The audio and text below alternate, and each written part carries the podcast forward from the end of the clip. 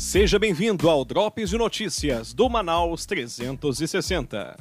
Olá, eu sou Cintia Blink. Vamos ao Drops desta quarta-feira. E segunda-feira, Amazonino Mendes chegou a Manaus. De lá para cá, ele tem feito articulações para entrar na disputa nas urnas em 2022.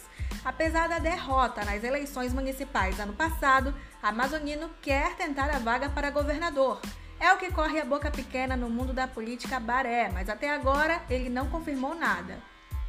E quem tem a máquina pública na mão fez uma dispensa de licitação para comprar cestas básicas. Segundo publicado no Diário Oficial da Prefeitura de Manaus, a Secretaria da Mulher, Assistência Social e Cidadania, comandada por Jane Mara Silva de Moraes, uma das suspeitas de furar a fila da vacina, vai comprar mais de 160 mil reais em cestas básicas da empresa Rosineide de Souza Rodrigues, Variedades Salmo 91. Na publicação não informa qual será o destino das cestas, apenas diz que é para a Semasc distribuir.